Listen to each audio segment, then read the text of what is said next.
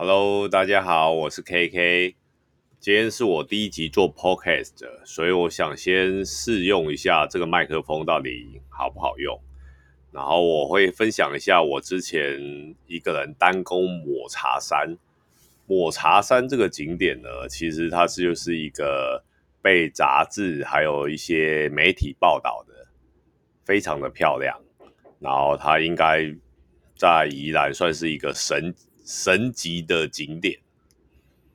然后抹茶山它其实就是位在圣母山庄的后面。如果你一开始要呃开车前往的话，基本上你就是把车子开到五峰旗瀑布的游客中心，然后它附近其实有蛮多停车格。然后如果你找不到停车格的话，你在路边有一些黄线的地方，其实也可以暂停一下。基本上它一开始走的路线就是。沿着那个西畔的步道，一直慢慢的往前走，走到圣母山庄。其实一路上都还算平坦啦，不是很困难。就是你大概走了一点六公里之后，就可以开始呃往上坡走。然后你会先看到圣母山庄，然后在那边你可以上个厕所啊，然后拍个照，因为其实蛮漂亮的，风景也不错。然后，当然爬抹茶山，你可能需要有点体力，因为其实走的路线不是非常的困难，但是时间其实蛮长的。就是以我现在大叔的年龄，可能就是走了两个小时上山，然后在山上游玩了大概三十分钟，拍拍风景，吹吹风，然后玩玩空拍机，之后下来。下来大概一个半小时，所以你整天如果要去爬抹茶山，天气好的情况之下，可能大概抓个四个小时，上山两个小时，玩半个小时，然后一个半小时下山。下山建议最好是带个那个登山杖啦，因为我因为没有带登山杖，所以 我在爬的时候，隔天脚完全的铁腿。因为下山其实走很多阶梯，然后又是下坡，然后如果天气不太好，那个还是有点泥泞的，所以我建议爬抹茶山，其实要天气好才去爬，我觉得是比较适合的。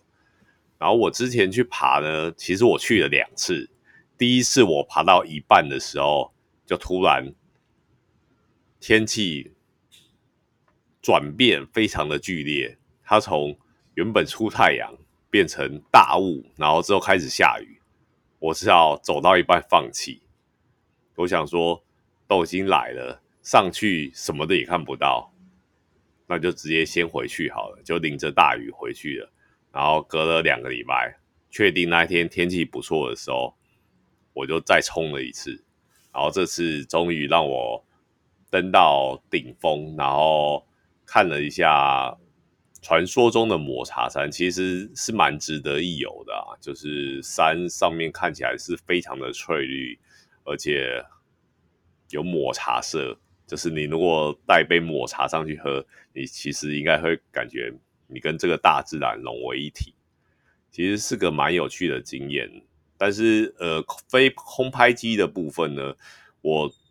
背了一台空拍机上去，但是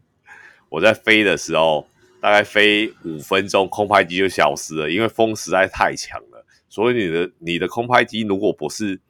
非常的抗风，像我用的是大疆的 mini，它只有两百四十九克，所以它在飞的时候，如果风不是太大，是还 OK。可是抹茶山上的风非常的大，就是你一飞上去，突然没有看好，它可能就会被风吹走。就是我曾经一度以为我应该损失了一台空拍机，可是蛮幸运的是，在我失去讯号之后，它又自己回来了。所以，所以我觉得现在大疆的空拍机其实设计的还是挺不错。在你 lost signal 的时候，你就是在你的遥控器跟你的手机上面，只要呃，按那个返回键，它还是会想办法找到讯号，然后让你的空拍机自己飞回来。然后空拍机其实是个蛮有趣的东西啊。如果大家觉得生活很无聊，然后其实可以买一台来玩玩。因为我买那台空拍机其实也不贵，大概一万五千块，然后还附三颗电池。其实是挺有趣的。如果大家想买的话，它现在好像有第二代，就是大家可以去某某啊、PC Home 啊研究一下。我觉得其实这个东西，你如果出游的话，其实带着，然后他们现在里面的 program 都写的还蛮好的，就是它可以，嗯，就是对着你追焦，然后往远拉，或是。以你为中心点，自动往后退，然后转三百六十度，然后再回来。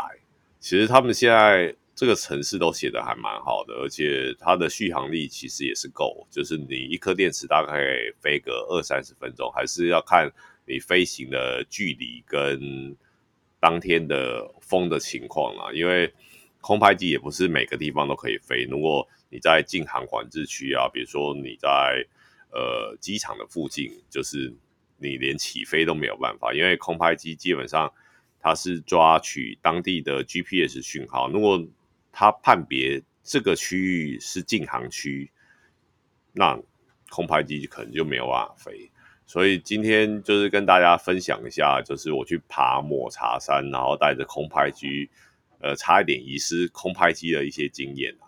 如果大家有什么问题的话，欢迎留言告诉我。大家好，我是 KK，拜拜。